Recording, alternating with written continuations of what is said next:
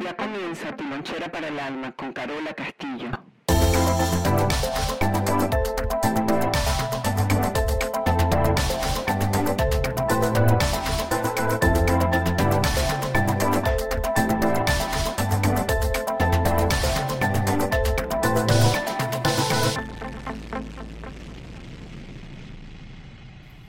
Bueno, qué rico estar con ustedes en otro día más, donde sea que te encuentres y haciendo lo que sea que estés haciendo.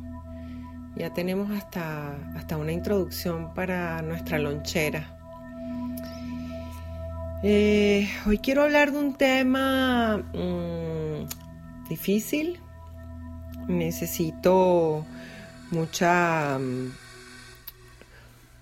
mucha fuerza serena necesitamos buenos oídos.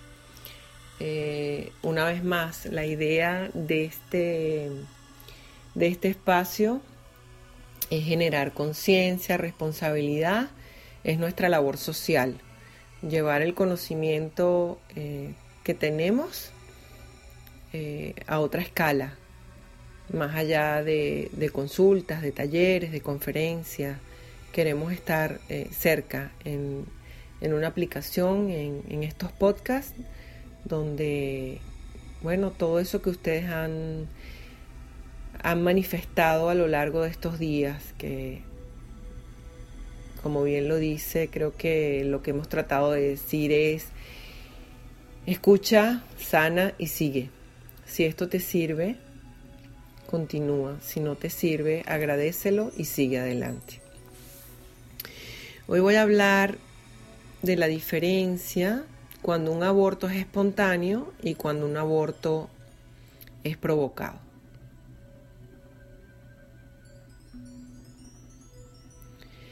Tiene que haber una pausa eh, porque los que estamos escuchando se estremece algo. Habíamos hablado en, en espacios anteriores que nos íbamos a imaginar que teníamos una liga puesta por la cintura con otra energía, con otra persona, con otra relación. Y que si yo empujo, eh, la persona que está también atado con la liga junto conmigo es como si fuera un carruaje, como si fueran los caballos. Yo empujo, yo quito con energía, yo hago un juicio y empujo. Y sin darme cuenta eso me arrastra por eso es que si yo me acerco y busco el no conflicto para poder ver la situación, ya no hay ese empuje, ya no hay ese arrastre. De alguna manera las ligas se van a caer, pero las ligas siempre existen. Entonces tenemos ligas con la familia, con las parejas, las exparejas, y energéticamente tenemos que entender esto.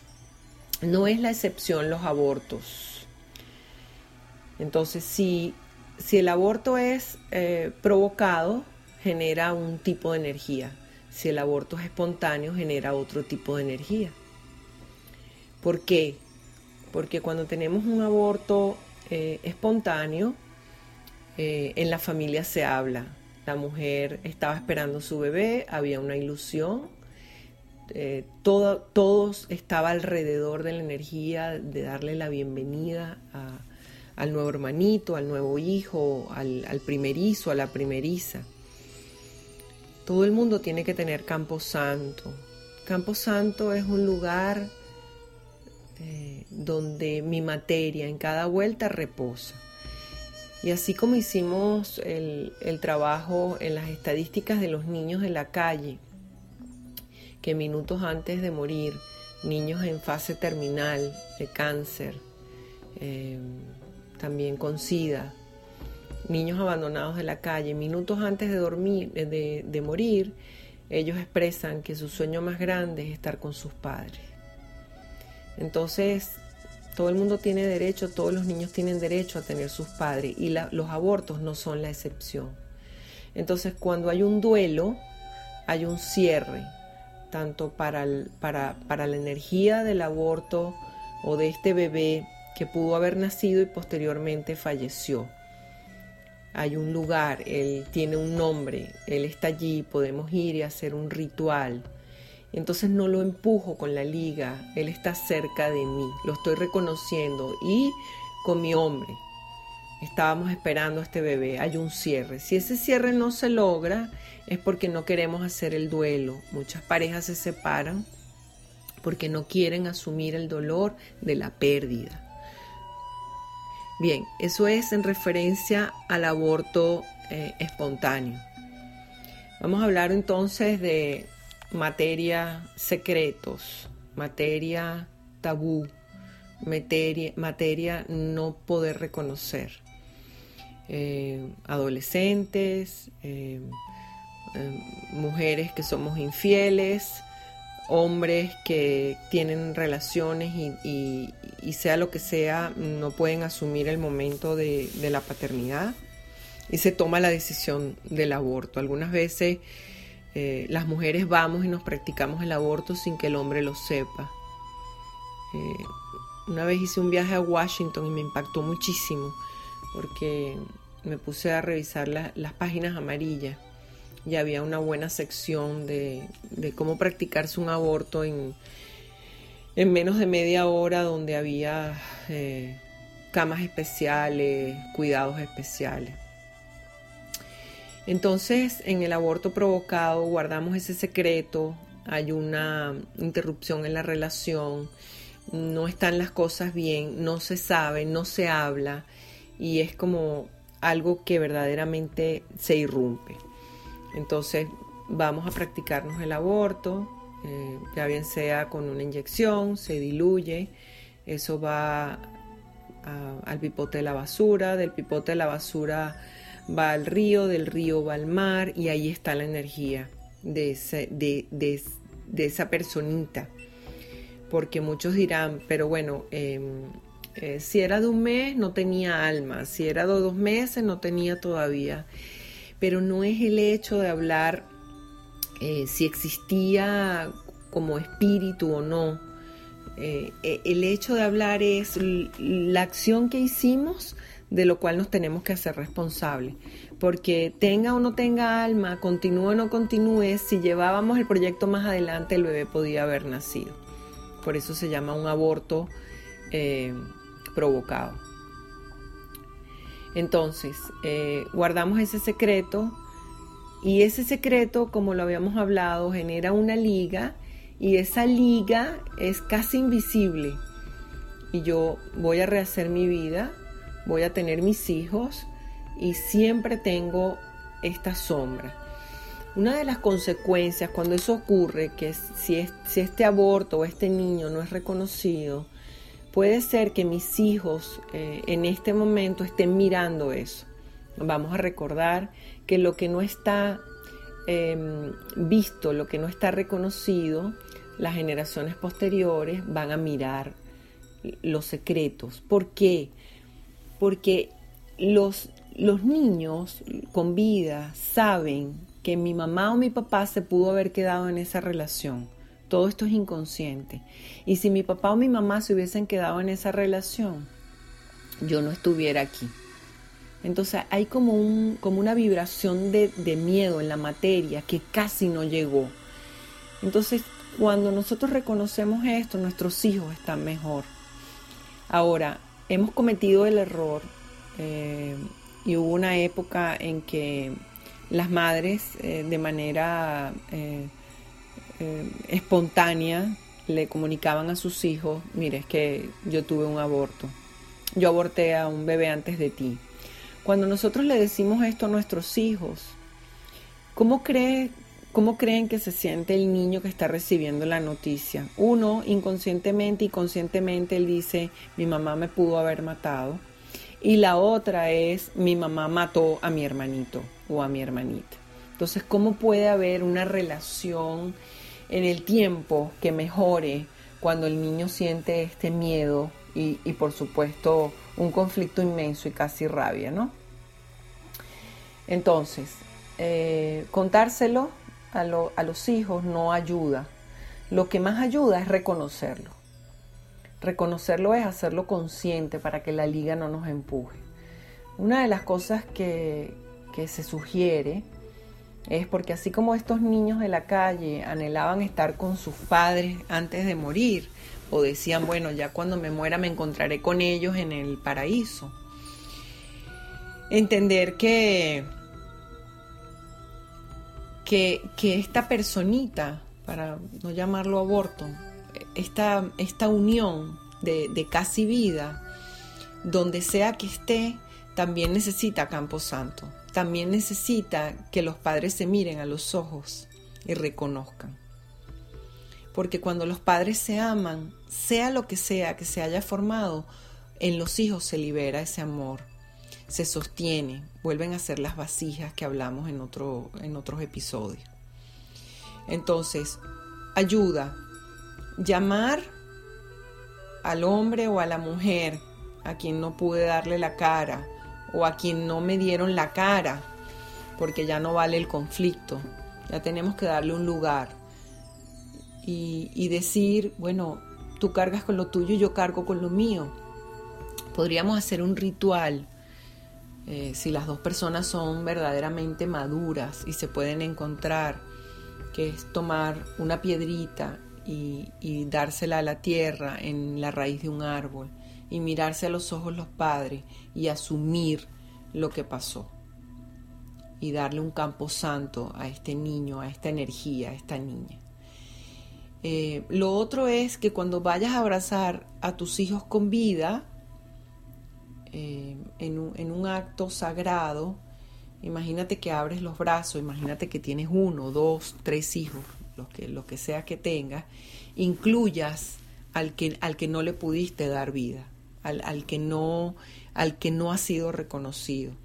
Y eso ayuda. ¿Por qué? Porque nuestros hijos con vida van a sentir, a presentir que algo falta todo el tiempo, que algo falta. También podemos ver o hemos visto en, los casos que los chiquitos que nacen pueden, por ejemplo, tener eh, un objeto al cual se apegan mucho.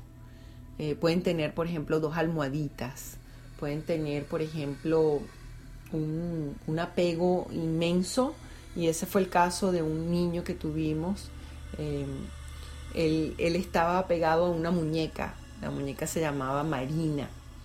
Y los padres lo llevaron en Navidad a comprar un regalo y él escogió fue una muñeca.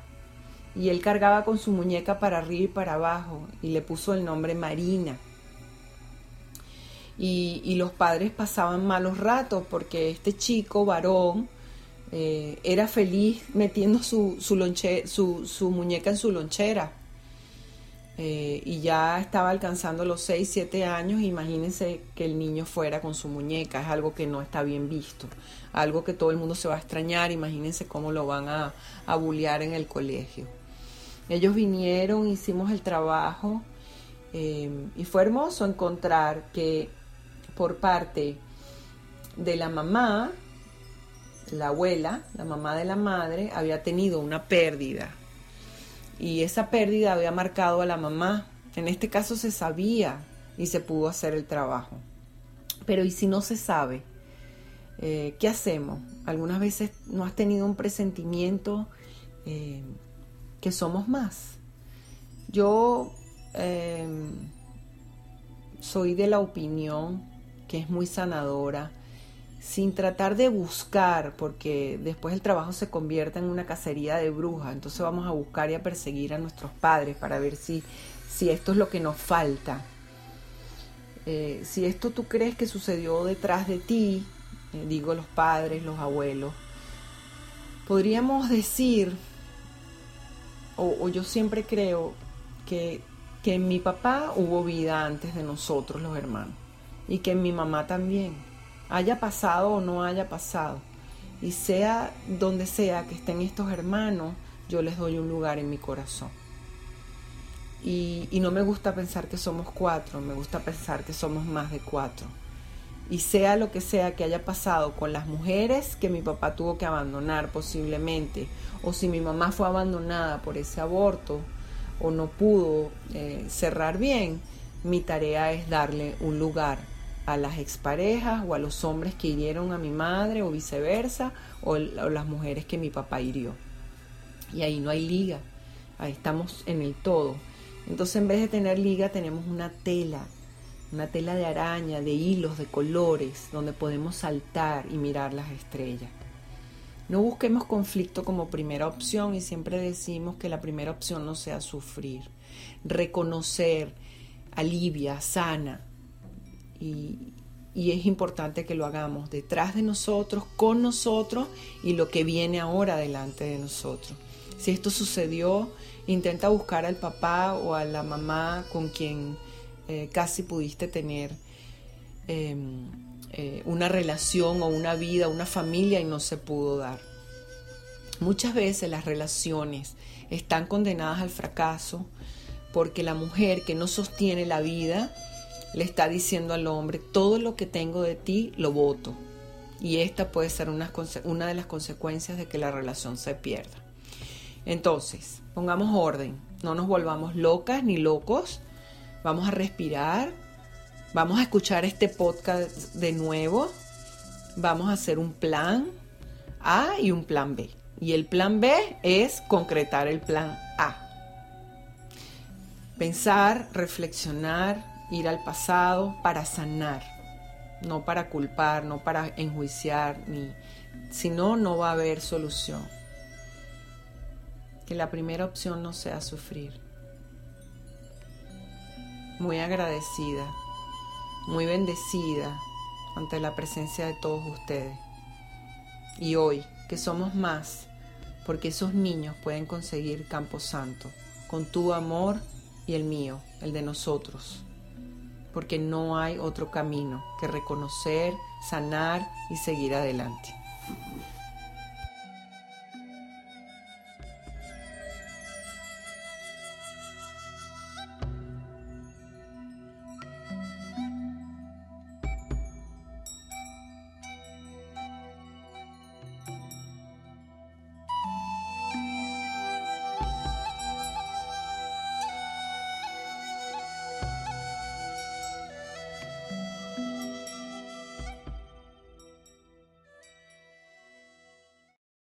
Estos 18 años de matrimonio me han parecido como 10 minutos.